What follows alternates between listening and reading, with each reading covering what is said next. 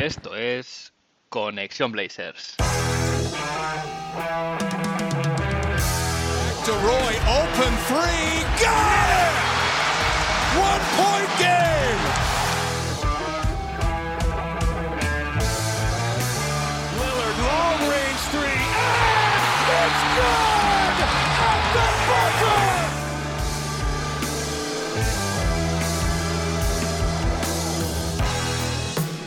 Bienvenidos al episodio 40 de Conexión Blazers. Soy Héctor Álvarez y para empezar la semana bien toca mirar Oregón para traerte una dosis de todo lo que necesitas saber del equipo, este episodio en un poquito más de una hora. Aún así será un rato que se te hará corto.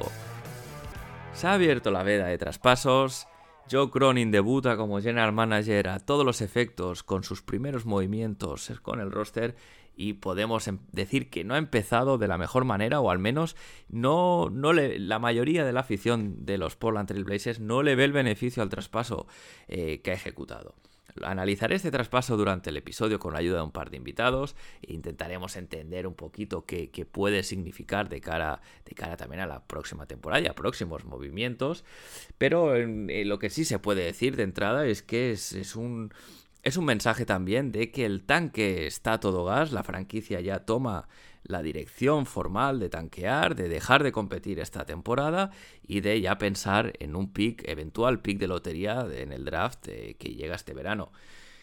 Los resultados en pista de, esta de la semana pasada pues van un poco en esa dirección, cuatro partidos y cuatro derrotas y es que ahora mismo el equipo tiene un balance de 21 victorias, 33 derrotas ya se ha caído formalmente de los puestos de play-in. Está, están los Portland Trail Blazers en el puesto número 11 de la conferencia oeste. Y si voy a repasar las estadísticas que nos da NBA.com, podemos ver que el equipo va, cae, cae cuatro puestos en offensive rating, estando ahora mismo en el puesto número 20. En defensive rating se sitúa en el puesto 28, subiendo un puesto respecto a la semana pasada. Y en lo que sería net rating, el equipo pierde un puesto también para sentarse en el puesto 25. Además de hablar largo y tendido con los invitados eh, acerca del traspaso, también repasaré eh, temas de actualidad, sobre todo bueno, un pequeño tributo a Robert Covington y a Norman Powell por sus tiempos en Rip City. Crónicas Express muy muy rapiditas esta semana para que no se vaya el episodio, eh, no se haga demasiado largo. Y Dame Time, como siempre, ya sabéis, Dame Time no falla, lo tenemos en todos los, en todos los programas. Así que nada, eh, al lío y vamos a empezar.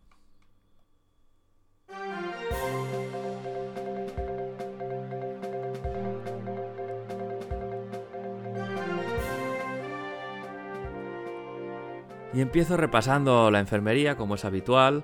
Eh, como sabéis, Cody Seller sigue, sigue lesionado de su rodilla derecha, de esa pequeña rotura en la, en la rótula, y todavía no tenemos tiempo, es decir, fecha para su retorno. Es el mismo caso de Larry Nance, otra lesión un poco sospechosa en su caso que a día de hoy no sabemos cuándo va a estar disponible para el equipo. El que sí que ya volvió fue CJ Levy, que tras perderse unos partidos la temporada pasada, la, perdón, la semana pasada ya ha estado disponible para Chance Billups.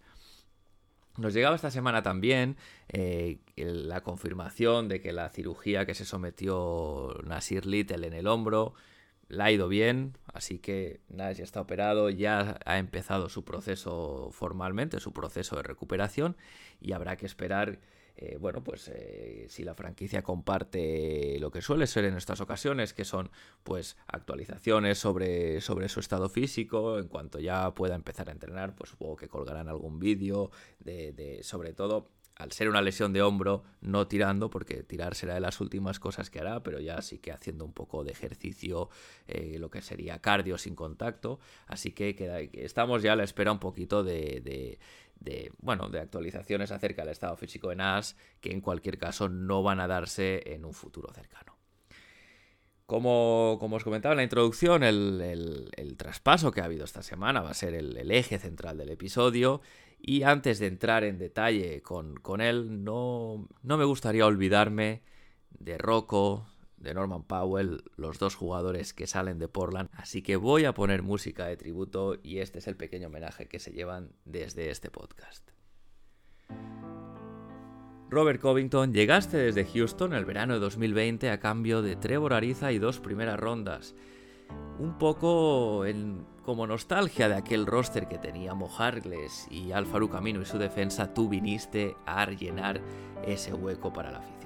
Jugaste 118 partidos en una temporada y media, llegaste con el 23 a la espalda y te convertiste en un jugador muy apreciado y querido por la afición.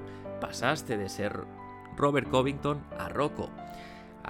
pasaste a ser el jugador con la máscara, era una parte inseparable de ti. Tu defensa y tu esfuerzo se ganó los corazones del Moda Center, pero aún así no fue suficiente para tener éxito en playoff. Al empezar esta temporada cambiaste el dorsal del 23 al 33 tras la marcha de Zach Collins y a partir de ahí nunca supimos qué pasó. Eh, tu rendimiento bajó y esta temporada llegaste incluso a perder tu puesto de titular y ahora que empezabas a jugar mejor, te vas. Mucha suerte en Los Ángeles, Rocco. Norman Powell, llegaste desde Toronto en el trade deadline del año pasado a cambio de un favorito de la afición como era Gary Trent Jr. 67 partidos has jugado entre la temporada pasada y esta, y es que eras la esperanza para que este roster pudiese dar un salto de calidad inmediato. Jugaste fuera de posición y pese a tener siempre esa expresión fría, tu esfuerzo en la pista no fue negociable. Este verano la franquicia te dio el contrato de tu vida y ahora tras 40 partidos te vas camino de tu soleada California natal. A ti también, Norman Powell, suerte en Los Ángeles. Y tras este humilde tributo, pasaré, como os decía, rápidamente por unas crónicas express para después charlar con dos miembros de la comunidad tuitera, Dani Ignacio, Dani que es uno de las dos personas que llevan la cuenta de Trailblazers España, e Ignacio que es más conocido en Twitter como Blazers Fam, charlaremos un poquito del trade deadline y de este movimiento que nos ha dejado a todos un poquito decepcionados.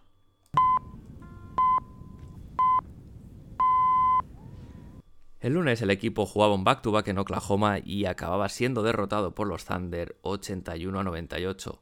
Tras un buen primer periodo en el que anotaron 30 puntos, los Blazers colapsaron y solo pudieron anotar 50 en el resto del partido. Anthony Simons sufrió la defensa de Ludort, por algo le llaman el bisonte, le, mantuvo a raya durante todo el partido y solo CJ McCollum pudo generar puntos de manera consistente. Finalmente, una derrota contra el que ahora es un rival directo por la lucha con la lotería. El miércoles el equipo visitaba el Crypto.com, antiguo Staples Center, y se llevaba una derrota contra Los Ángeles Lakers por 94 con 99.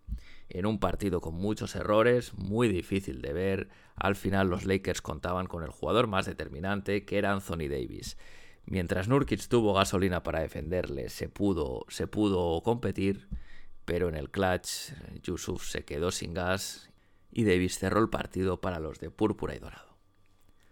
El viernes revancha de nuevo contra Oklahoma, esta vez en el Moda Center, y de nuevo derrota por 96-93. Este fue un partido más competido en el que los Blazers llegaron a ponerse con opciones de ganar.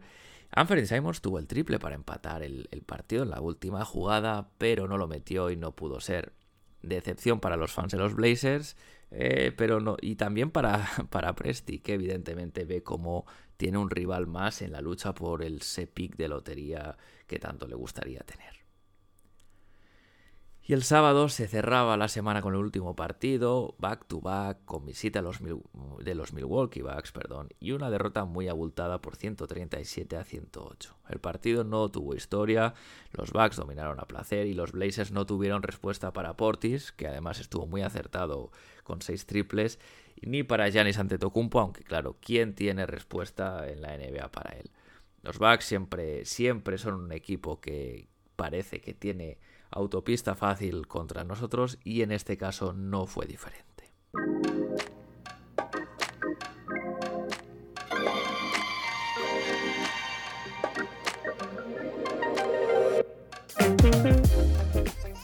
Hoy tenemos dos invitados que ya son conocidos del programa y un poco para ayudar a arrojar un poco de luz, bueno, explicar y ayudarnos a entender un poco tal vez qué ha pasado este último movimiento que ha dejado a todo el mundo un poquito descolocado.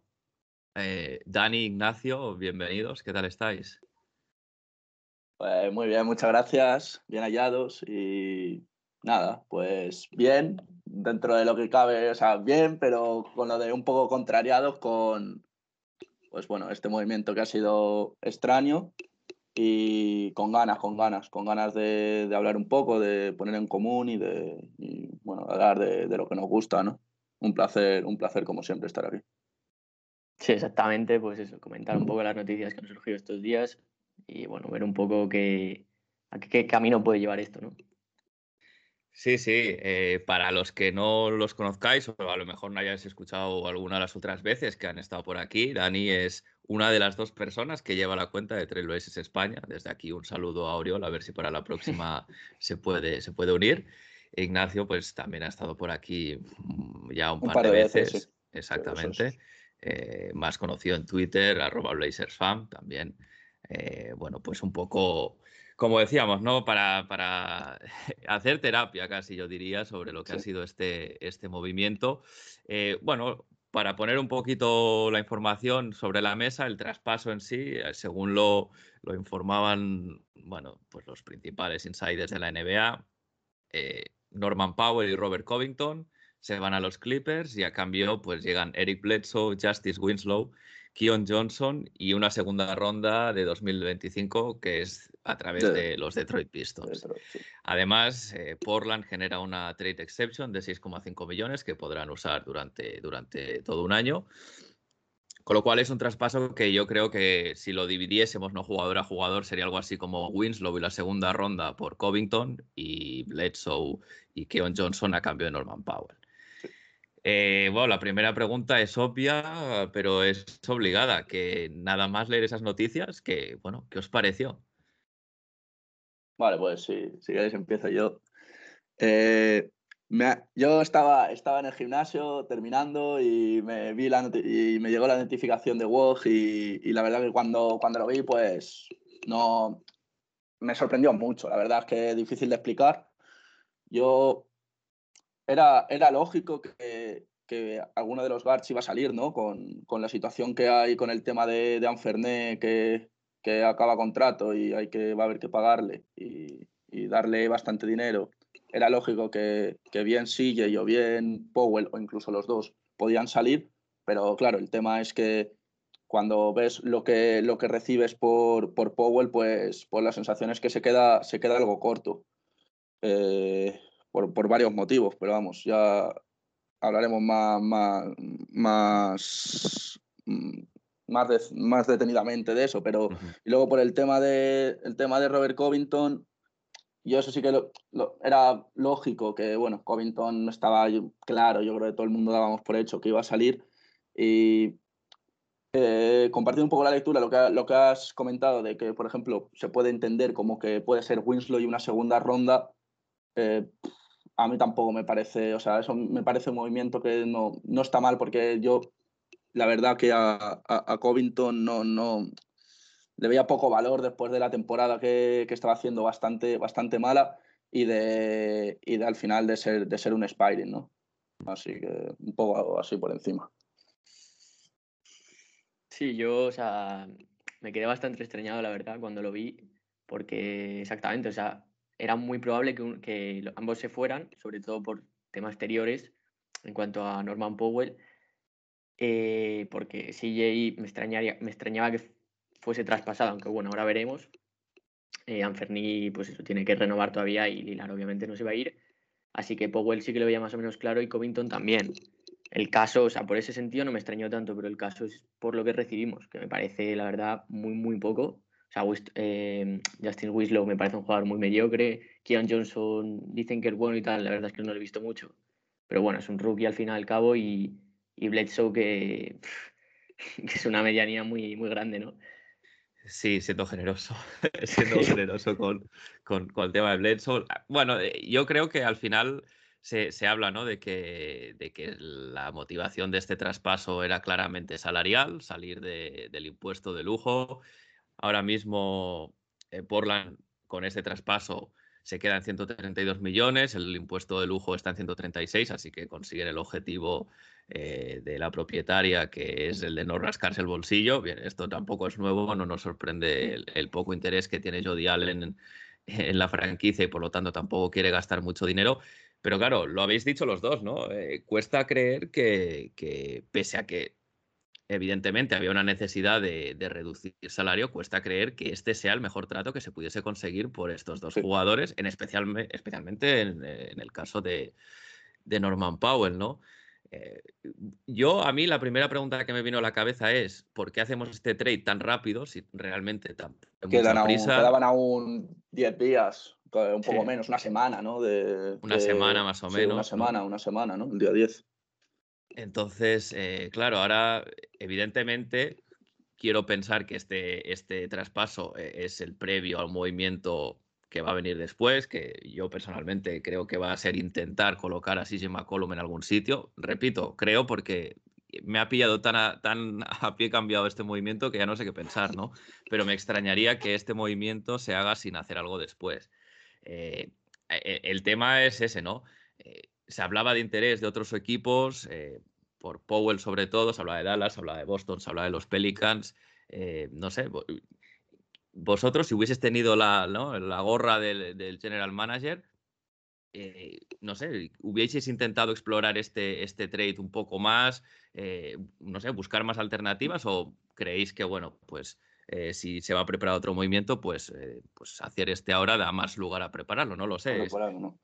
El tema mm. es que yo creo que a lo largo de, de, la, de los aficionados a la NBA, yo creo que hay como todo, todo, el mundo está de acuerdo este, que ha sido un robo de Clippers, ¿no? Al uh -huh. final hay un acuerdo en que, en que pues Portland sale perdiendo con el, con el trato y Clippers sale ganando y, vamos, yo hay, estoy de acuerdo. Es que yo no hay, no hay por donde lo mires que Clippers no, no, no, sale, no sale ganando, porque, porque, porque es así. Pero sí que es verdad que ya, ya esto me ha sorprendido que ha habido eh, más de un periodista de, los Blazers, de los que cubren los, Blazers, que no les ha parecido mal el trade y precisamente hablaban un poco de, de, de, esa razón de que sí que es verdad de que por un punto pagar impuesto tal y como está el equipo en la situación era algo que se podía, se podía solventar, o sea, se podía hacer un trade de cara a no tener que pagarlo porque tampoco tenía demasiado sentido al no estar compitiendo, pero claro, era esta la forma de hacerlo. Yo creo que no, no era necesario hacerlo así, ¿no? Podías solventar el, pagar el, el, el, impuesto de lujo, rebajando de otra manera y no prácticamente dando a Powell por, por algo con tan poco valor.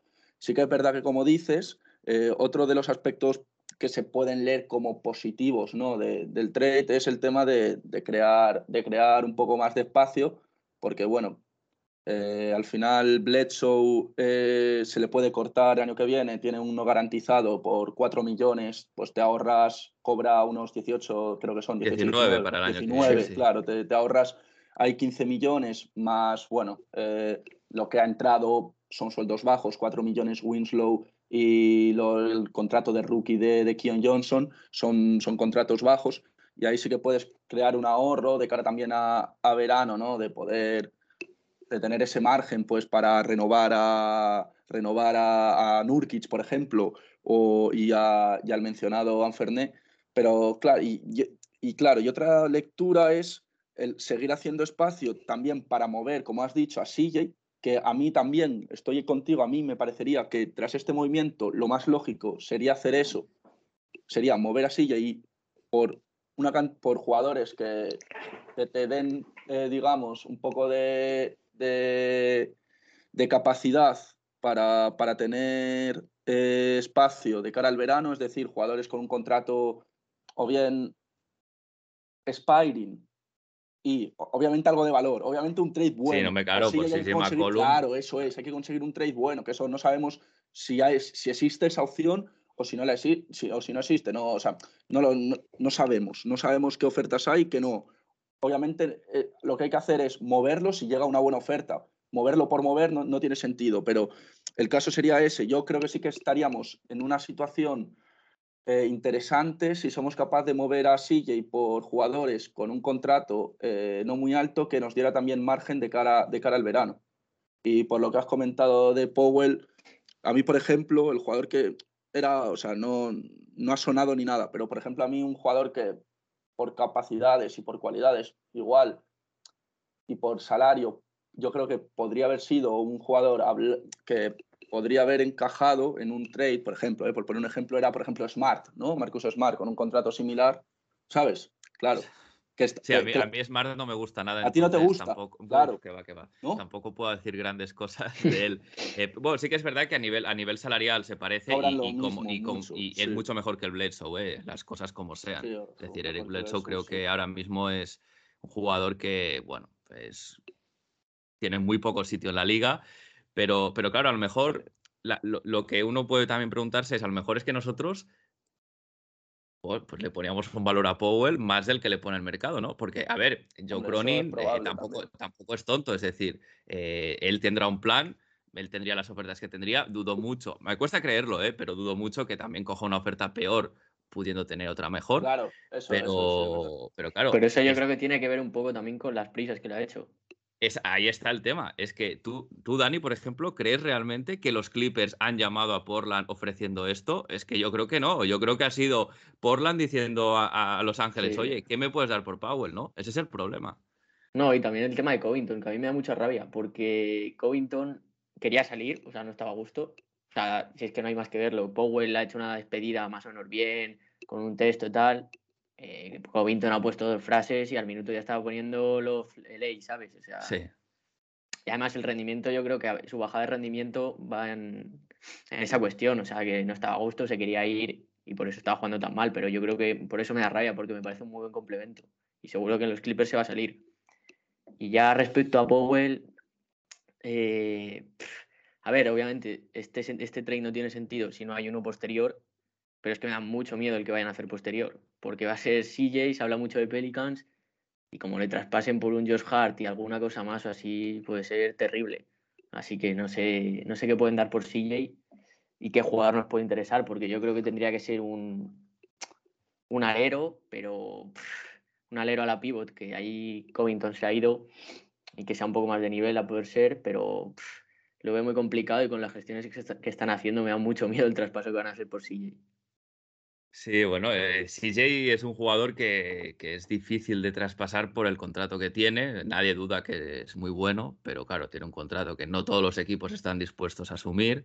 Eh, pero claro, eh, ya, ya esto un poco para y reincido ¿no? en el tema de, de- de- de lo que es el mercado y cómo se ha explorado. Se había hablado de que, por ejemplo, los Pelicans, que estaban interesados en CJ, pero también en Powell, se habla de que ellos ofrecían una primera ronda y a lo mejor una trade exception de, que tienen de que son 15, 16 millones, hablo de memoria, me parece que va por ahí.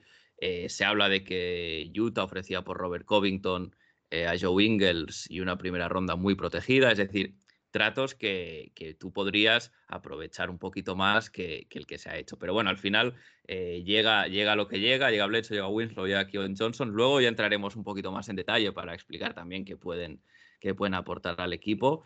Pero, pero claro, como, como estamos diciendo, ¿no? Hay un siguiente movimiento, todo pinta que, que puede ser CJ McCollum. Y tú, Dani, ya, ya has dejado claro que a ti Josh Hart no te convence, para al menos no, no así de entrada. Eh, ¿Tú, ¿Tú qué esperarías recibir? Si vamos a suponer que CJ es, es uno de los que está en la rampa de posibles salidas, ¿qué, qué esperarías recibir por él? A ver, no, mm, no sé muy bien qué salarios se manejan, porque, por ejemplo, a mí por CJ un Jeremy Grant me gustaría mucho, pero no sé cómo anda de salarios. Tendría, que Eh, meter, tendría que meter algo más, algo más Detroit, el, sí. el Claro. tema es que eso tendría que ser un poco buscando las tres bandas, porque, por ejemplo, yo creo que CJ no encaja mucho en el timeline de Detroit, ¿no? Teniendo Claro, ya claro. Cunningham, pero sí, pero sí, ent- entiendo la idea. Es el tipo de jugador Grant que- de que, de que llegara, sí. Sí. Pero es que Josh Hart me parece muy pobre, o sea, me parece un intercambio muy pobre. O sea, Josh Hart es un jugador que, bueno, no está mal, pero obviamente no está al nivel de CJ. No, Y luego también podría, se podría pescar en Pacers, que, que están de rebajas y quieren. Bueno, se hablaba de que querían traspasar a, a Sabonis, a Turner, y por ahí podría ir un poco los tiros, pero. Pero con. O sea, otro interior aparte de Nurkic, no sé cómo encajaría eso, la verdad. Es que Nurkic, o- ojo, eh, que Nurkic tampoco hay ninguna pasa. garantía de que no vaya a salir. Claro, claro, puede salir No, no perfectamente no también. Yo, creo que to- han hecho un poco eso también para renovarle. ¿eh? Yo Sí, cuando lo vi me dio la sensación Sí, la sensación es esa. que, van a hacer eso. Pero bueno, eh, sea, además estaba jugando bien estos últimos partidos, tal, y depende de cuánto cobre, puede estar bien. Yo, yo por apuntar una cosa, es que lo que has dicho, que me ha parecido interesante, lo de ¿Fue, fue Cronin el que llamó a, a, a, Clippers o fueron Clippers los que llamaron a Cronin? Hay una, unas declaraciones muy interesantes del propio GM de Clippers, ¿no? Hace de ayer, diciendo que él en ningún, ni en sus mejores sueños hubiera, hubiera imaginado haber sacado a, a, Powell por, por ese precio. La verdad es que han sido unas declaraciones que, que son pues es que son blanco y en botella, es que es sorprendente, es muy sorprendente. Yo es, lo que, es, que es lo que decís, si no hay otro movimiento... No, tiene que haberlo. claro, tiene que haberlo. Es que si no hay otro movimiento, la, la, el, el, 1% de posibilidades de que funcione es que Kion Johnson, por lo que sea, explote y sea una maravilla. Que es claro, eso, un 1% de que pase eso, de que eso, porque es la única forma que podría. Pero es que eso no puedes hacer un trade basándote en eso y dar a un jugador como como Powell basándote en eso, por lo que sí, sí, es que no es sorprendente. Además que Bledsoe puede salir perfectamente ahora también. Sí, Bledsoe ya no ha jugado es otra, es que no ha jugado y el, no ha jugado por, una, por una claro, lesión y lleva sin, sí, al, sin lo he puesto, partido no sé cuántos meses. Ha sido eso, al final Bledsoe muy extraño eso, muy extraño. Sí, en este mm. trade Bledsoe es para igualar el salario de Powell. Sí, totalmente. A nivel deportivo no aporta nada. El tema es, eh, no entiendo cómo es decir, haciéndole el favor, porque a los Clippers les hemos hecho un favor mm. quedándonos eh, a, Bledsoe, eh, pues claro, ¿por qué no recibimos una, primera ronda? Eh? Pues por las molestias. Totalmente, totalmente. Porque al final va a ser difícil empaquetarlo si no es una operación parecida con otro equipo, que por cuadrar salarios haya que meterlo por ahí, porque lo que es interés deportivo no genera ninguno, ¿no? Y menos con ese contrato que tiene. Sí que es verdad lo CJ que... le gusta mucho. A CJ le gusta sí, es verdad, CJ había dicho que era como un mini Lebron. Pero eh, bueno, es que Bledsoe era como mini Lebron. Lo que pasa es que hay que ir al Bledsoe de hace. Claro, pues, a ver, es, un buen defensor, es un buen defensor. Sí que Eso, sí que es cierto, es un buen defensor. Un tipo muy físico, pero que, claro, no, tiene, no, no tiene cabida para nada, para nada en este equipo, ¿no? Entonces, eh, sí que es verdad que, se le puede cortar en julio del año que viene, a los pocos días de que inicie la agencia libre. La, menos mal, menos mal, porque yo cuando se dio el traspaso, yo vi su contrato y yo no, no, sabía que no, que no era garantizado. Yo cuando lo vi dije, es que encima tiene un año, más. hay que comerte otro año más. Joder, es que, es que, es que eso, eso sí que era ya, eso ya era terrible, macho. Pero bueno, sí, de lo que hablabais de, de qué sacar por CJ, yo ahí estoy un poco empepinado en que si tiene que ser Pelicans, si sacamos a Herb Jones de alguna manera y algo más, puede estar bien. Yo es que ese chico, a Herb Jones, las veces que le he visto y por lo que habla la gente y todo, le veo un jugador con un potencial y que encaja muy bien en lo que necesitamos, un defensor élite. Y, y a ver, es que es, es poco o es mucho. Es que al final es lo de siempre. Tampoco sabemos que, cuál es el valor de CJ. No lo sabemos realmente. Han ha habido ah, incluso rumores de que algunos GMs lo consideran un activo, un activo, eh, ¿cómo se dice, no? Negativo, eh, sí. Negativo, sí. Yo, creo que eso era Daryl Morey alimentando la prensa, ¿eh? personalmente. puede, ser, puede ser, puede ser, pero también es cierto, también es cierto, Héctor, que no se ha hablado, o sea, no se ha hablado mucho de. Se habla de Pelicans, pero es que tampoco se ha hablado mucho de equipos que quieran a CJ. Eso también es verdad. Y, igual también puede ser por ahí que es que le, demos nosotros un valor que no tiene. Es que Dallas, puede ser. Se hablaba de Dallas. Se, habló también, de Dallas. se ha hablado de Dallas y de Pelicans como los dos más, más probables. sé qué tiene para dar. No, Dallas lo único cosa.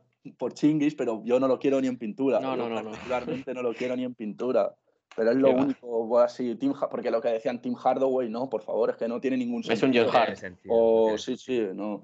Bueno, ah, eh. claro, a mí Josh Hart, por ejemplo, a mí me parece un jugador interesante, en plan, obviamente no es del nivel de silla y eso está claro, estamos, estamos totalmente de acuerdo. Sí que me parece que es un jugador que encajaría bien en el equipo porque es un jugador muy intenso, un jugador eh, completo, es bastante completo porque es un buen defensor, es un jugador que tirando, no, no, tiene grandes números, pero bueno, tampoco es un mal tirador, eh, no, no, es un Winslow o un Bledsoe, pero sí que bueno, tiene esa, esa, capacidad también para botar la pelota, sabe, sabe llevar el balón al suelo, y no me parecería un jugador que, no como pieza única, pero si añades alguna pieza, como digo, Herb Jones, yo ya digo, a mí Herb Jones, es que si hay trade con Pelicans, una pieza tiene que ser él, no me parecería mal, pero es lo que estamos hablando, es que es lo mismo, es lo que una cosa va con la otra.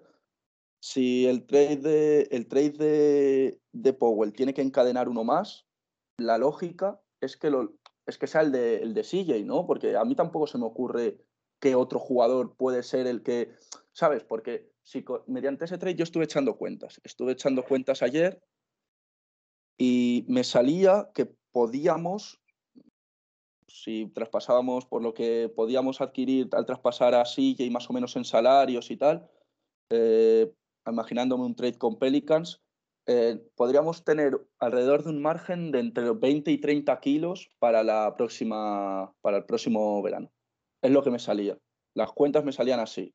Claro, por eso sí que puedes conseguir en, el, en la agencia libre, que no hay muchos jugadores este año muy interesantes, no, hay demasiados, sí que puedes conseguir algo, algo bueno, que, que te siga ayudando, además de lo que puedes conseguir en el draft.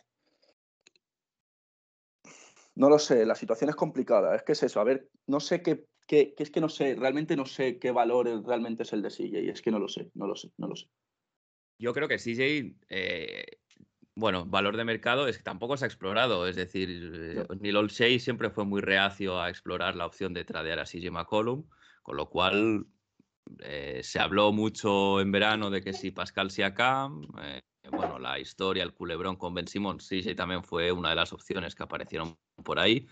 Eh, pero bueno, al final sí, es un jugador que yo creo que no es eh, a lo mejor de lo más interesante que hay en el mercado, pero sí que es verdad que pues un equipo como Pelican, si necesita un buen anotador, pues CJ es, CJ no te va a traer un All-Star de vuelta seguramente, pero tampoco te tiene que traer o un contrato tóxico, pues, como podría ser un Tobias Harris, por ejemplo, o, o, jugadores que no te sirvan para nada, ¿no? Hay que, ahí es donde tiene que hacer el trabajo el GM, que para eso, para eso le pagan, ¿no? De encontrar un buen, un buen retorno. Se decía que la oferta de, Pelicans era eso, ¿no? Eh, Josh Hart.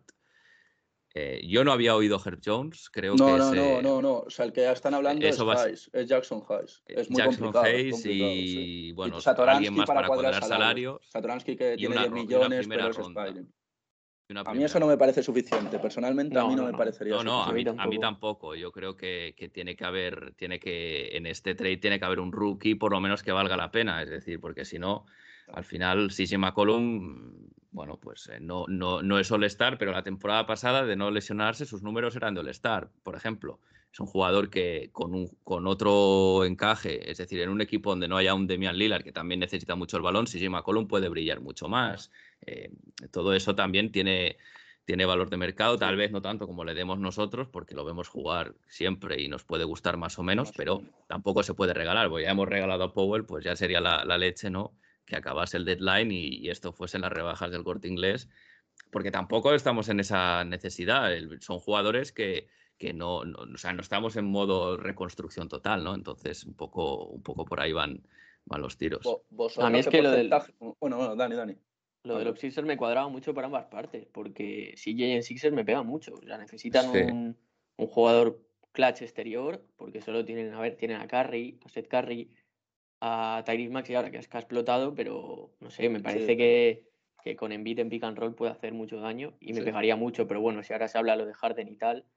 Es que Mori, pide a Harden, Mori pide a Harden a pelos, entonces es que tampoco no hay mucho que hacer. Si lo que está pidiendo por Ben Simmons es Harden, Sí, sí, pues es que no puedes hacer nada.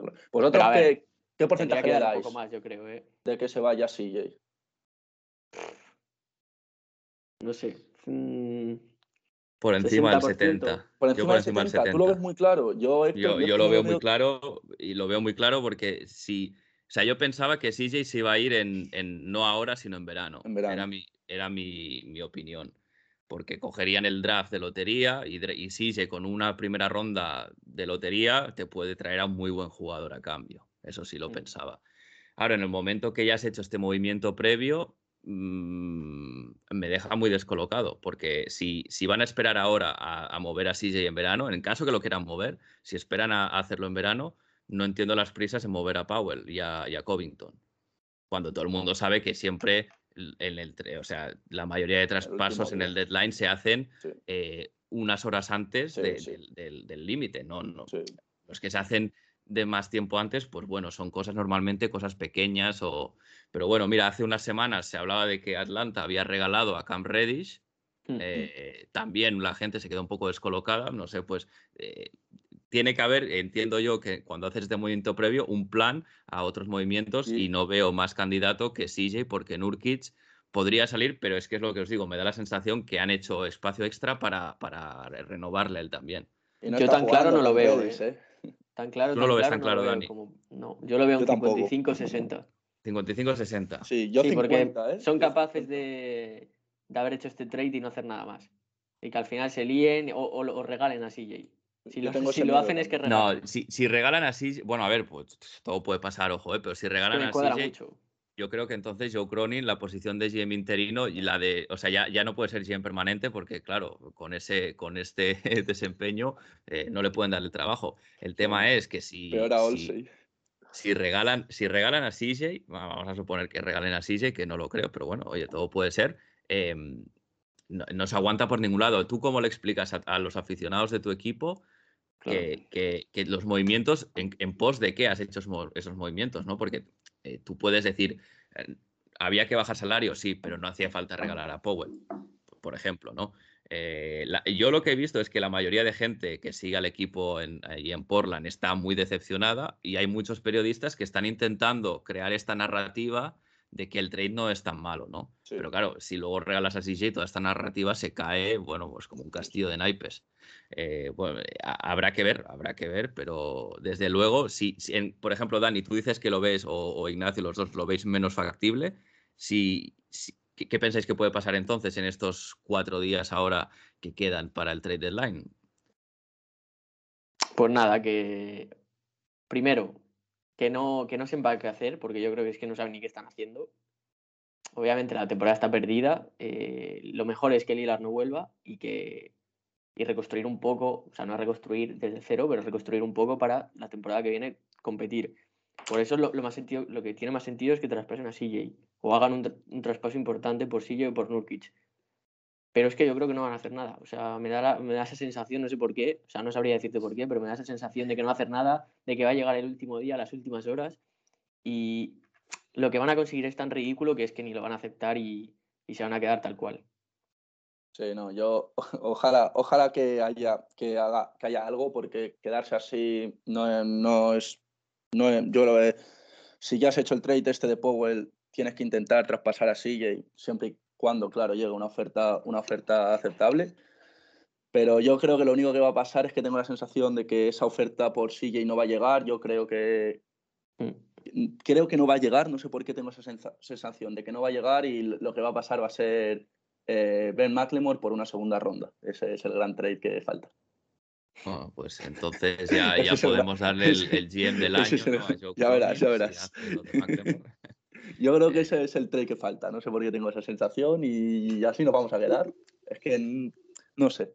Que no, no, no veo, no veo a, a Pelicans subiendo ese puntito que necesita la oferta para que de alguna manera, como lo, que has hablado, que CJ, que, que Cronin, que, que la institución pueda vender pueda vender el, trade como, algo decente y que no haga que todo el mundo ya explote después de lo de Powell, ¿no? Es que es un poco como lo veo, es lo que has comentado tú. Es que si haces Hayes, eh, Satoransky, Hart y una primera ronda, yo es que creo que la gente se te, echa encima, porque es que eso ya después de lo de Powell sería demasiado. Yo creo que demasiados regalos sin tampoco tanta necesidad de hacerlo. Que sí que obviamente había que traspasar a alguien, pero no de esta manera. Primero con lo de Powell, tanto tiempo, con, quedando tanto tiempo, y luego con un trade como ese, como por el de Powell, que yo creo que está un poco, no, no llega al, al, nivel, al nivel real de CJ.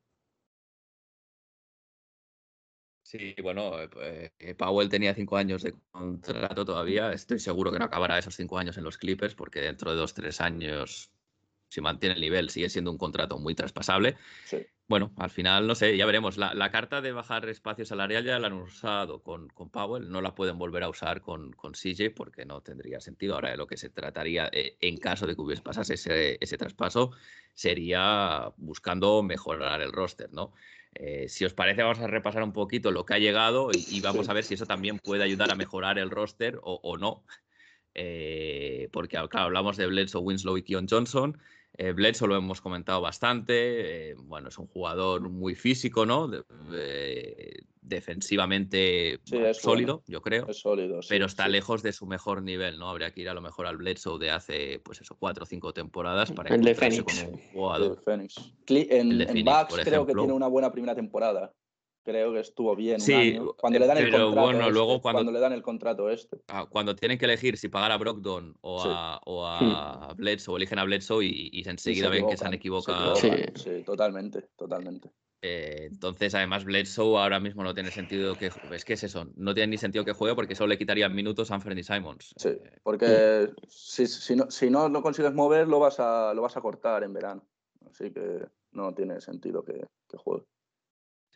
A ver, eh, a- a- lo- los Grizzlies lo consiguieron moverlo, traspasaron por él con los Pelicans y consiguieron moverlo en, en- en la offseason pasada, con lo cual eh, misión imposible tampoco es. ¿Qué sacaron Pero- por él? No me acuerdo. ¿Qué, fue lo que Bueno, llegó en el trade de, de Adams y Ah, vale, sí, el de Adams, sí, sí, y, y sí, y algunas Sí, rondas de de, Adams draft y que se Valanciunas. intercambiaron. Sí, sí, es verdad, es Sí. verdad, es verdad, ese trade. Sí, sí, sí, ya me acuerdo, ya me que, acuerdo. que la- sí. que- que mucha gente ve- creía que no se podía mover a Bledsoe después y A lo Bledsoe, consiguieron sí. empaquetar. Así que quién sabe si nosotros también lo conseguimos, pero bueno, Claro, que de entrada no contamos con, con él, ¿no? no, al no tener un garantizado el próximo año sí que lo hace un poco más movible. Sí, Hmm. sí, sí. pues, bueno, claro, es que si no sería. Si no, sería imposible. Sería imposible, exactamente. Sí.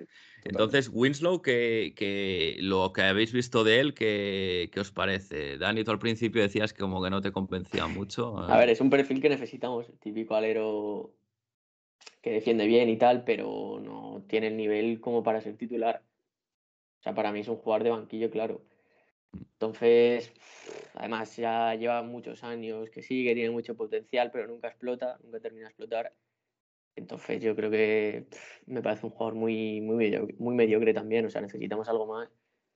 Y no, no es, para mí, aunque Covington no estuviera bien, no es ni comparable con Covington. O sea, necesitamos algo más en esa posición. Por eso hablaba antes del trade de un 3 o un 4 por CJ. Si, si, si al final se va CJ, que yo creo que es la posición más débil que tenemos. Sí. eh, bueno, lo que- yo creo que lo mejor que tiene Winslow es su contrato, en el sentido de que son 4 millones, que tampoco, tampoco es, es gran cosa. Eh, un año más. ¿eh? Un año más. Eh, lo que queda de este Un- un año más, exacto, 4 exacto. millones. El año Es que viene son contrato, o sea, 4 es un millones. contrato que no supone gran cosa. Sí, y, y bueno, eso es un jugador que en sus días en Miami prometía mucho, pero bueno, eh, se lesionó durante mucho tiempo, ha pasado por Memphis sin pena ni gloria, ha estado lesionado bastante incluso eh, con los Clippers. Yo lo que he visto me parece que es un tipo que, que, pues es lo que decías, ¿no, Dani? Tiene potencial, pero me parece que es estas que un poco quiero y no puedo, ¿no? De- Sí, que no va a terminar de explotar nunca, me parece. Eh, Creo que tiene problemas de tiro y, y eso siempre hace más difícil el, el poder, eh, bueno, pues el poder tener un poquito de impacto en el juego. Sí que es verdad que es un tipo atlético, defiende, bueno, más o menos eh, bien, Sí, es buen defensor. tiene, tiene habilidades de, para hacer jugar a los demás, eso sí que es verdad que reparte, reparte juego, pero bueno, yo ya he visto, este- sobre, el año pasado sobre todo lo vi cuando jugaba a Memphis, porque a mí me gusta ver a Memphis y era a veces era como se tiraba unos tiros que dices, es que no lo vas a meter, lo sabemos todos los que lo estamos viendo. Tú te crees que sí, pero, pero no, no. Eh, No sé, ¿creéis que podría ser... eh, a veces en Portland ha habido jugadores que han llegado ya un poquito así, pues como Rodney Hood, Seth Curry en su momento. ¿Creéis que a lo mejor si le dan confianza puede no explotar a un nivel de ser un superjugador, pero al menos ser un jugador útil en la rotación para el año que viene? Yo sí que lo, sí que creo que hay opciones de que pueda ser. Más que nada por el estilo que, por su estilo, porque lo que has dicho, Dani, al principio, ¿no? Sí que encaja en lo que necesitamos. Eh, tiene un problema en el tiro muy grave. eh, su tiro está, es que no, no, tira, no tira nada bien. Sus porcentajes son muy malos desde siempre, pero han ido incluso a peor. Eh, y eso es un, eso es un problema. Pero, pero sí que creo que por contrato y por, por condiciones y porque va a tener, ahora si las lesiones le respetan, va a tener, va a tener tiempo de juego porque es una posición en la que no vamos ni mucho menos sobrados y al final va a tener, va a tener minutos sin, sin Nasir. Y sí que creo que puede dar un nivel a mí, en, Miami en sus primeros años mí era un jugador que me llamaba mucho la atención. Luego, lo que has dicho, las lesiones, entre lesiones, ha ido moviendo de un se ha ido moviendo de un equipo a otro y no, no, no, no ha encajado en ninguno. Pero sí que creo que, que aquí creo que tenemos una serie de condicionantes de, de lo que necesitamos que sí que creo que puede encajar y puede ser un jugador que pueda llegar a ser de cara al año que viene, que al final es lo que, lo que estamos buscando, ¿no? Reunir un poco un mm. equipo para el año que viene. Puede ser un jugador útil para, para el año que viene, ya, ya, digo por eso, porque, digo, porque me parece un buen defensor. Y luego en ataque, si se olvida un poco de tirar, yo creo que se tiene que olvidar un poco de tirar, puede darnos, puede dar cosas. Eh, ayer mismo se, ve, obviamente es un ejemplo, pues es un partido de nada, pero bueno, se, sabe mover. Encuentra un, se mueve bien, sabe encontrar, sabe tiene su inteligencia para, para, para encontrar pases y, y, puntos en los que puede hacer más daño cerca del aro y ya es móvil. Así que bueno, eh, no sé, yo a mí no me parece, es un jugador que no, no está mal, a mí no me... No me, no me sí, al, al menos no estorba. No estorba, eso es. No, sí, es no nos sacará de pobres, ¿no? Pero... no la clave es que este año, o sea, yo creo que va a tener minutos, va a tener, va, va a tener si no, lo que ha dicho, si no tiene lesiones, va a tener minutos se va a poder desarrollar bien para el año que viene.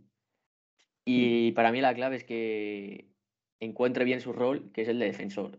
Que en ataque cree, espacios, en plan, tampoco participe mucho en ataque, que no se tire cosas que no se tiene que tirar y ya está. Y si cumple ese rol y lo entiende, yo creo que sí que puede aportar cosas.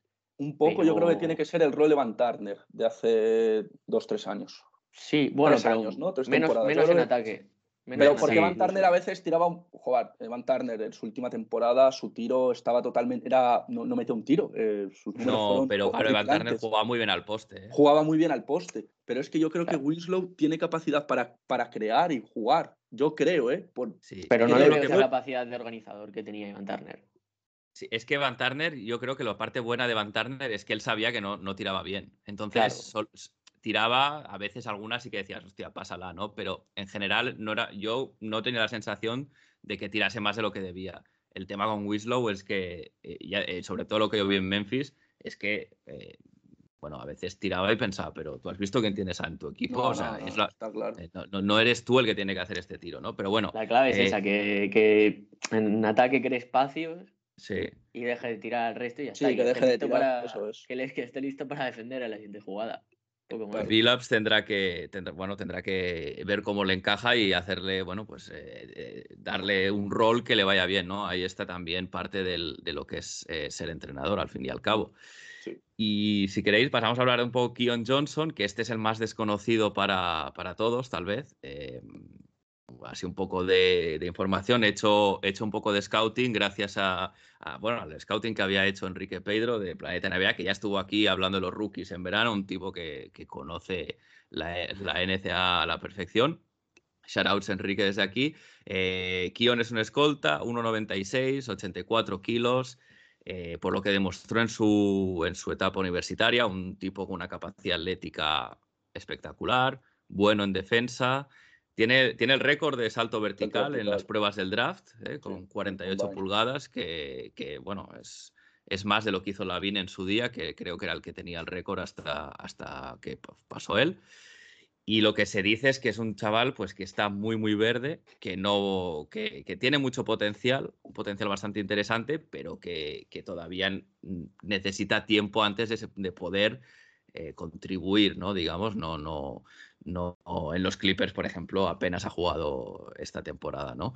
Entonces, no sé, no sé qué os parece si, si, si lo veis como un jugador que, bueno, pues puede ser interesante. Yo personalmente creo que aunque sea, tenga mucho potencial, no cuadra mucho en nuestra, ¿no? en, nuestro proyecto de intentar ganar eh, el año que viene o dentro de dos años con Demian Lillard. Pero bueno, en cualquier caso parece que es un jugador que se puede tener en cuenta de cara a un futuro, ¿no? Tal vez sea lo más interesante que hemos recibido en este traspaso. Yo la verdad es que no le he visto nada, pero es eso, o sea, no me cuadra nada. O sea, en el momento actual necesitamos jugadores más, bueno, para el año que viene necesitamos jugadores más realidad y no, y no jugadores con potencial. Y además, respecto a los rookies, estamos viendo que no, por ejemplo, Greg Brown, que a mí es un jugador que me gusta mucho, no está teniendo muchos minutos. O sea que, además, en la posición de, de escolta base. Ayer porque vi un show en el cuarto cuarto. Claro, sí, pero cuando. Pero no está, no, no, no, no, sí, sí, No, es eh, muy raro. Yo no lo juega- juega Snell y no que juega- y no juega Brown, eh, a mí que me expliquen. Sí, sí, yo no lo entiendo, yo no lo entiendo. O sea, yo eso es algo que no entiendo. Entonces, no creo que vaya a jugar mucho este Keon Johnson. Además, de escolta, Ben McLemore está jugando bien. Y, y luego está Dennis Smith Jr. también, así que no creo que tenga muchas oportunidades, pero bueno. O sea, si tiene potencial, adelante y que venga y intente demostrar lo que pueda. Sí, no, yo la verdad no, no sabía quién era, sí que luego sí que me sonaba de lo típico cuando ves, repasas todos los jugadores del draft de verano, pues sí que el nombre me llamara, sí que me, me llamó, pero no me acordaba y he estado, pues estos dos días he estado mirando, viendo en internet, pues eso, los típicos vídeos de scouting de la universidad y un poco lo que decía gente de Clippers. Y es eso, es un jugador Dos, yo creo que se puede, sí que podría ser adaptable al 3, creo que podría serlo por condiciones. Al final es un. Tiene que ganar mucho peso. eh, Sí, para tiene eso. que ganar peso, pero bueno, es un 1 1,95, 1,96, tiene lo que dices, tiene que ganar peso.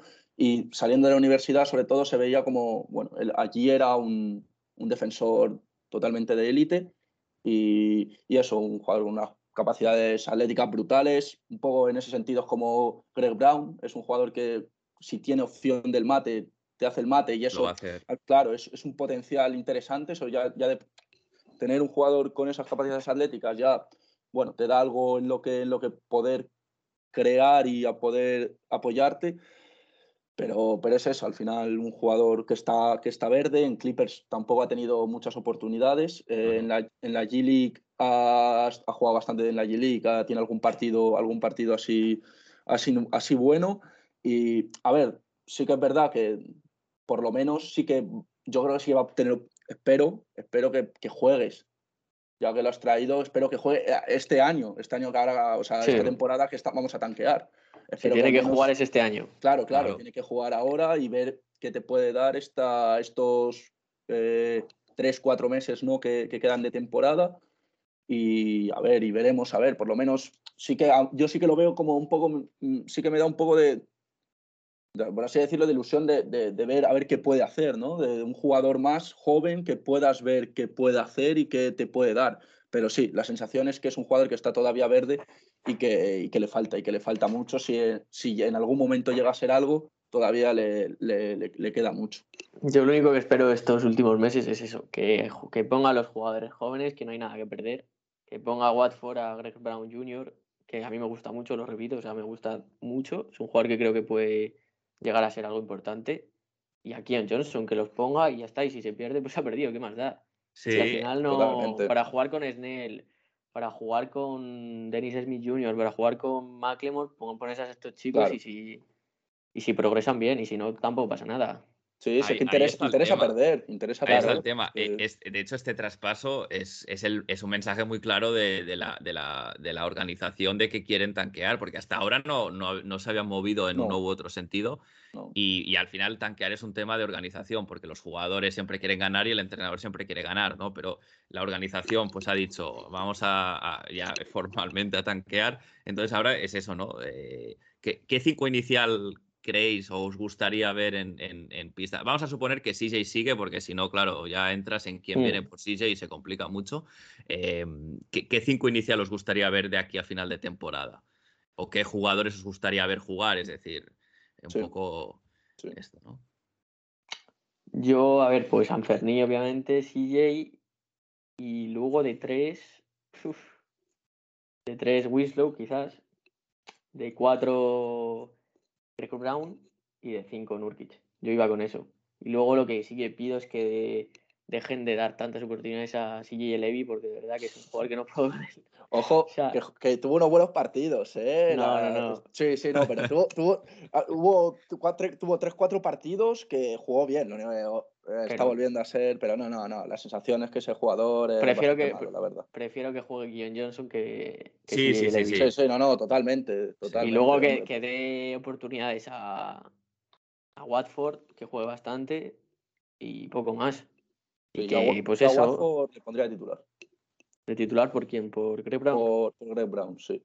La Greg Brown Bueno. lo pondría un poco más, o sea, Sí, de que- 5 quizás. O... claro, es que ahí al no tener, al no saber cuándo va a volver Zeller ni tener saber nada de ahí, pues sí, pues por probar un poco Sí, Greg Brown, por tener esos minutos que es- además Nurkic suele tener sus problemas con las faltas y tal, Mm. por tener ahí a Greg Brown saliendo del banquillo. Pero sí, a mí Sí. Trendon Watford, de, de todos a- ahora mismo, obviamente a Ferné, ¿no? Pero Trendon Watford yo creo que está siendo pues la nota más positiva, ¿no? De, de estos partidos y está mostrando que, que es un jugador que, que sobre todo tiene ese... Sabe, sabe de baloncesto, Entiende el ¿no? juego, entiende el juego. sabe de balon- entiende, entiende el juego. Da esa sensación y, y luego además tiene, tiene capacidades físicas, porque es un jugador que cuando lle- parece que no, o sea, parece que es trotón, que es un poco eh, un poco lento, pero cuando encara el aro sí que es- se levanta, o sea, no, no tiene miedo ahí a comerse me el aro. gusta y es muchísimo, interesante. me gusta Sí, es, interesante. es bueno, es bueno. Una- Es un un jugador chaval- competitivo.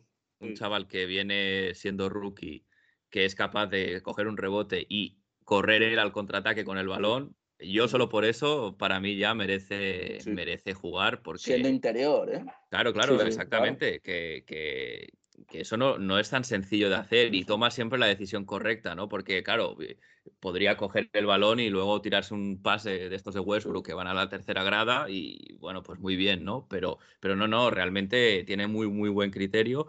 eh, ya está sentado en la rotación, de hecho. Sí. El tema será, yo creo, la pregunta ahora es esa, es uno, Greg Brown, si realmente va a entrar en la rotación o no, que debería, porque Sí, es que yo- creo que no se Parece que sí, justifica parece que los minutos de Snell. Porque no aporta nada.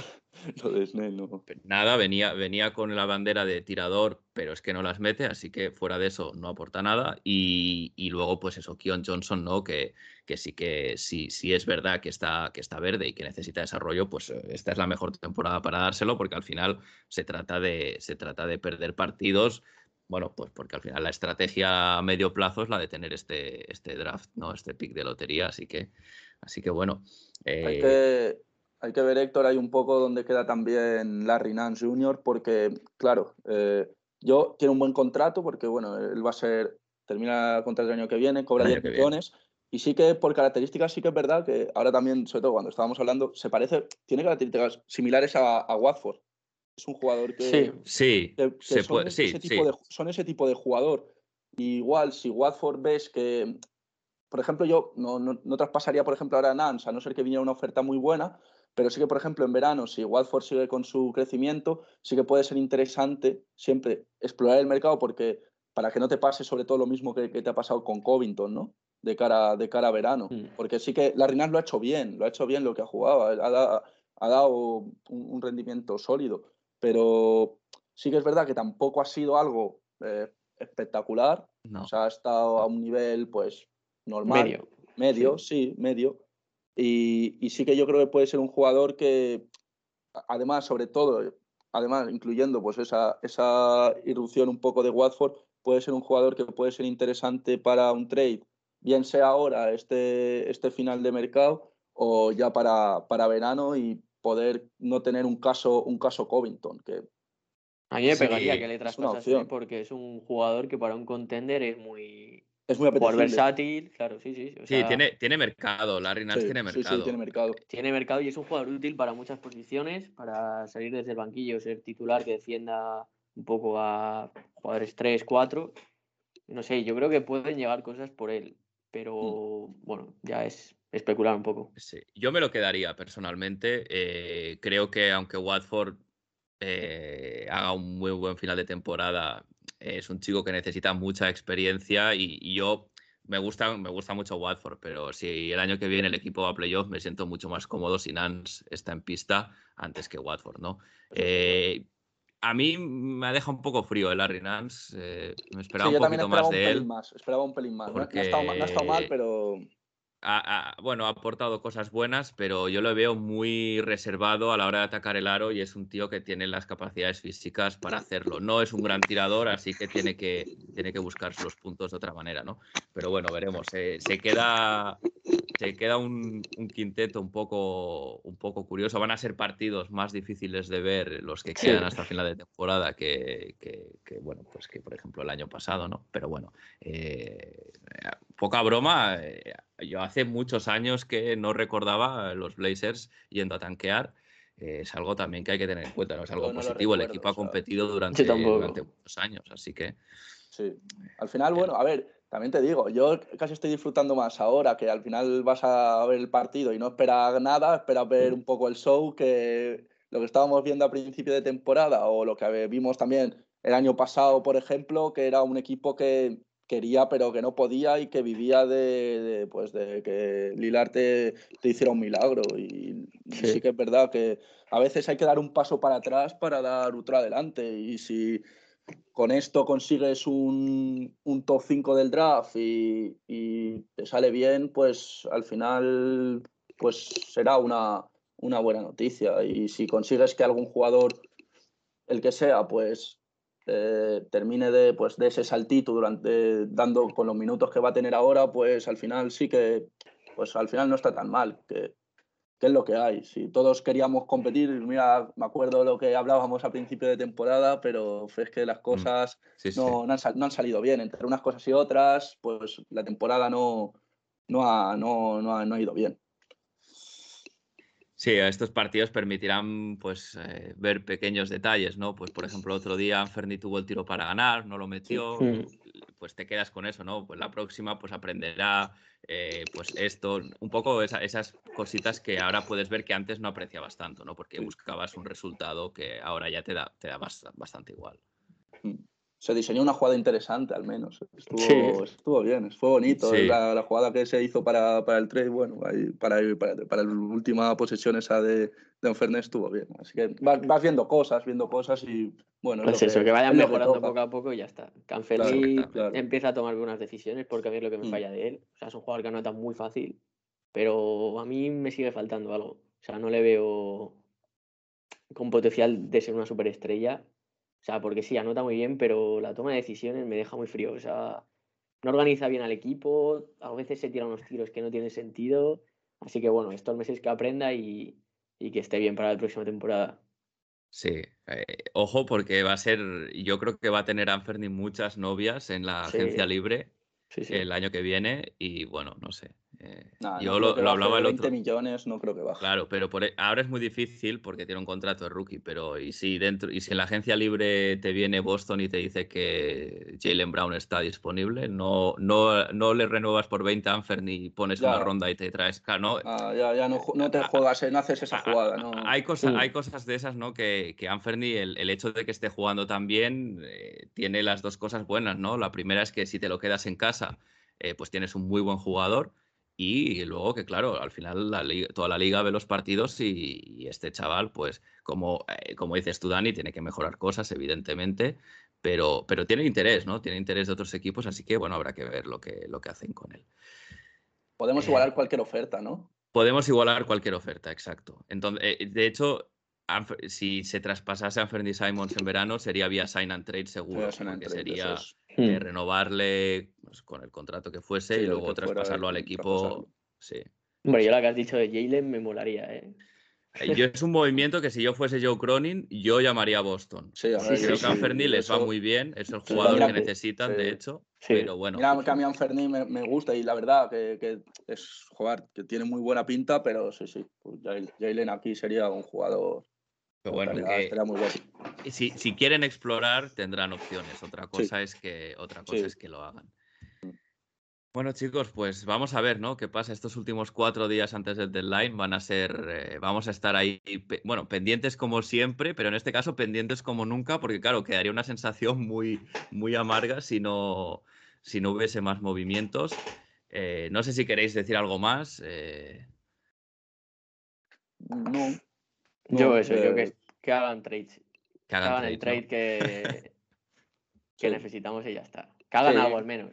Y, y AJ Griffin, el, todo, el pick del draft, tiene que ser AJ Griffin de Duke. Yo lo ¿no? digo No, aquí. no, no tengo muy visto, ¿eh? el, el- ahora tendré que echarle un ojo. No tengo Echa, yo llevo el- ya yendo desde hace un mes y medio o así, de que empezamos ya, desde que se lesionó Lilar, ya, ya empecé a ver un poco de NCAA y este chico de Duke, eh, ayer estuve viéndolo, eh, tiene una pinta tremenda. Tremenda, o sea, ojalá, yo y encima es un jugador que nos vendría muy bien, un, un alero, buen tirador, buen defensor, un jugador completo y que sobre todo parece que es ese jugador que ya está preparado para, para, para rendir una vez llega un equipo. O sea, que no, yo, yo os lo digo, si, Perfecto, si echar el ojo a uno, AJ Griffin, ya la gente que nos escucha, AJ Griffin. Y sí, sí, y además si Joe Cronin ha llegado hasta aquí, escuchando hasta aquí, pues también tiene, también tiene nombre, ¿no? Ya en, la agenda. Eh, oye, un placer, chavales. Gracias por, por, pasaros por aquí. Ha sido, me lo he pasado muy bien hablando con vosotros. Y nada, va, cuando queráis volver, sabéis, sois más que bienvenidos. Eh, para los que nos estéis escuchando, eh, Dani, lo repito, lleva junto con Oriol, que hoy no está, la cuenta de Twitter de Trailblazers España. Eh, Ignacio lleva la de Blazers Fam, eh, cuentas de la comunidad de Twitter más que conocidas, así que, eh, bueno, pues eso, no dejéis de seguirles si queréis estar un poquito al día de lo, de lo que pasa ahora mismo, que además se, se, cuecen cositas. Lo dicho, un abrazo y nada, a ver, a ver qué tal, a ver qué tal lo que queda. A ver qué ocurre. Muchas gracias, Héctor, un placer como siempre, encantado, Dani, que no, no te conocía y nada, un placer y, y que enhorabuena por el, por el podcast porque porque es un, es un gustazo tener eh, una, una comunidad pequeña, tener algo así. Así que nada, muchas gracias. Yo por mi parte igual, muy interesante, un placer ambos y, y nada, a ver qué ocurre estos días. A ver, gracias chicos. Ladies and gentlemen, it's Damian Lillard. Nine tenths left. A three wins the series. It's Lillard. He got the shot off. Oh, Lillard, Lillard for the win. Oh,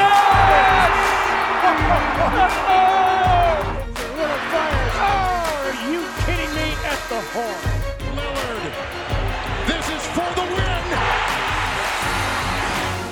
Damian Lillard, how dare you? Y el ganador de esta semana de Dame Time, el mejor jugador de los Trailblazers, ha sido Joseph Nurkic. Hay que decir que ha sido un poquito difícil de elegir porque nadie ha sobresalido demasiado, pero es que Nurkic, con poco que haga, suma mucho. Desde que es segunda espada está recibiendo muchos más balones al poste, está produciendo mucho más y pese que debe todavía mejorar esa habilidad para acabar con fuerza en la pintura, la verdad es que Yusuf cuando se pone en plan bestia Bosnia es un jugador que cualquiera querría tener en su equipo. En esta semana de cuatro partidos, Yusuf Nurkic ha promediado 14 puntos, 12 rebotes, 2 asistencias y media, un robo y un tapón. Porcentajes un poquito a mejorar, un 48% en tiros de campo, pero como contrapartida nos ha dejado un 2 de 3 en triples, eh, un poco raro en él. Yusuf, eh, te estás jugando la renovación, te estás jugando seguir en, en, el equipo la temporada que viene, has dicho que es tu intención, así que hay que seguir así, hay que seguir construyendo para estar mejores la temporada que viene.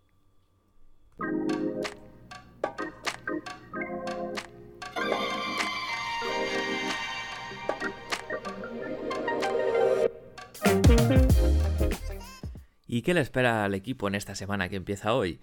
Pues tenemos tres partidos. El martes partido contra Orlando, último puesto en la conferencia oeste, balance de 12-43. Y ese realmente va a ser un partido contra un rival directo por un buen pick de lotería. ¿Quién nos lo iba a decir esto a principio de la temporada?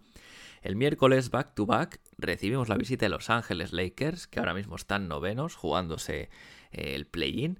Con un récord de 26-28, han perdido 8 de los últimos 10, aunque una de esas victorias fue la semana pasada contra nuestros Trailblazers. Y el sábado visita a los New York Knicks, que ahora mismo están en la conferencia oeste en el puesto número 12, con balance 24 y 29, luchando por entrar en el play-in, así que se entiende que será un partido donde ellos den, pongan todo para ganarlo, porque su objetivo es poder competir para estar en playoff. Y con esto cierro el episodio por hoy. Si tienes algo que decir sobre el podcast, recuerda que puedes dejar tus comentarios en iBox, también los puedes enviar a la dirección de correo connectionblazers.gmail.com y ahora también en el Discord de la comunidad de Back to Back. Como siempre, os dejo el link en la descripción. Recordad también que podéis ir a la cuenta de Twitter, arroba connectionblazers, donde os avisaré cada episodio nuevo que vaya subiendo y podéis estar al día de la actualidad de la franquicia. Muchas gracias por escuchar el podcast una semana más. Recomendadlo a vuestros amigos y a vuestras amigas. Sin más me despido, seguimos conectados. Hasta la semana que viene.